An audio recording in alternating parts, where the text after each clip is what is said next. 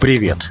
Это подкаст Inside Five, наш утренний короткий новостной бриф. Пять самых важных и интересных историй от инсайдеров всего за несколько минут. Сегодня 15 августа, вторник.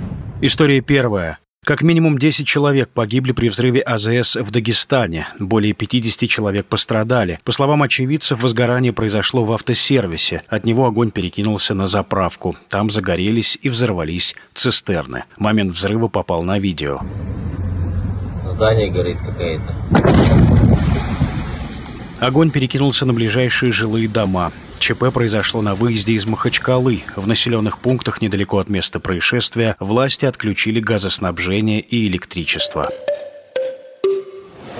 История вторая. Курс доллара на Мосбирже в понедельник превысил 101 рубль впервые с марта прошлого года. В ЦБ объяснили, нацвалюта упала из-за сокращения экспорта, расширения спроса на импорт и высоких темпов кредитования. Регулятор по-прежнему не видит в девальвации рубля угроз для финансовой стабильности. При этом банк признал, из-за ослабления нацвалюты заметно подражали зависимые от импорта категории – техника и электроника, автомобили, зарубежный туризм. Значительно выросли цены на мясо и бензин бензин. Пользователи соцсетей активно комментируют падение рубля. Некоторые вспомнили мультсериал «Симпсоны». В одной из серий говорится, что Олимпиада пройдет в Париже, а доллар в России будет стоить тысячу рублей.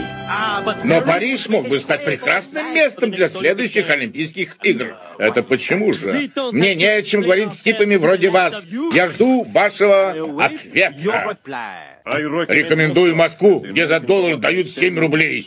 12 рублей, 60 рублей, 1000 рублей. Мне пора. Другие вспомнили знаменитое обещание Бориса Ельцина, что девальвации не будет. Оно было сделано за три дня до дефолта в августе 1998 года. Борис Николаевич, по поводу девальвации. Сейчас все говорят, будет девальвация или нет. Одно, одна фраза от вас зависит. Не будет. Не будет девальвации. Твердый чет. Твердый чет. Твердый чет. Ряд пользователей шутит, что рубль улетел в космос вместе с космическим кораблем «Луна-25». Отмечу, на фоне ослабления нацвалюты Центробанк назначил внеочередное заседание Совета директоров по вопросу ключевой ставки. Оно пройдет во вторник, 15 августа.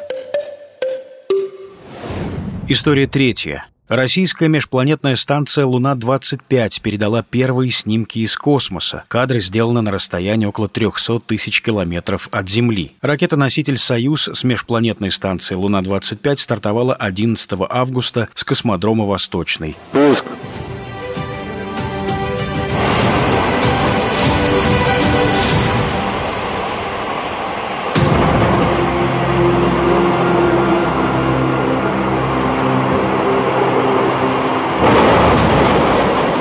Аппарат должен добраться до Луны в конце августа. По данным Роскосмоса, Луне-25 предстоит изучить поверхность спутника Земли. Эта миссия первая в современной истории России. Последняя лунная станция СССР, Луна-24, выполнила свою миссию еще в 1976 году. В ближайшие пять лет Роскосмос планирует запустить к спутнику Земли Луну-26 и Луну-27.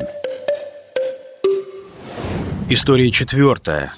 В Аргентине лидером президентской гонки стал местный Трамп, правый популист Хавьер Милей. Он одержал победу в праймерис, первичных выборах главы государства.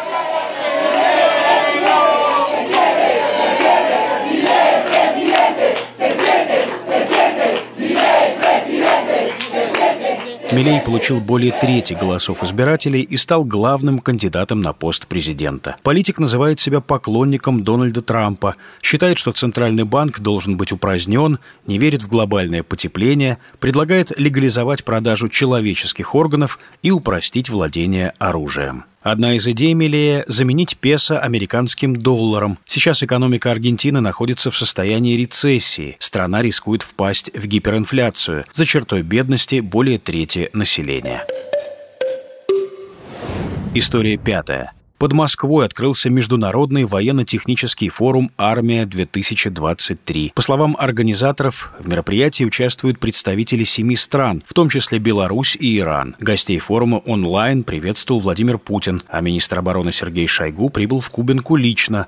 Там его встретил робот Алеша. Товарищ министр обороны Российской Федерации. Я интеллектуальный помощник военного образования. Робот Алеша На этом форуме я буду знакомить гостей с экспозицией, а после его завершения буду обучать воспитанников в Иркутском Суворовском военном... Среди экспонатов, которые заметили на открытии форума, протезы, которые производят в так называемый ДНР, и военно-полевой храм. В его основе модульная машина и палатка, которая может вместить до взвода.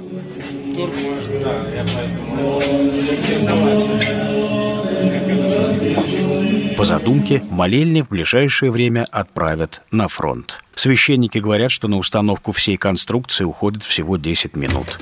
И это все на сегодня. Это был подкаст Inside Five.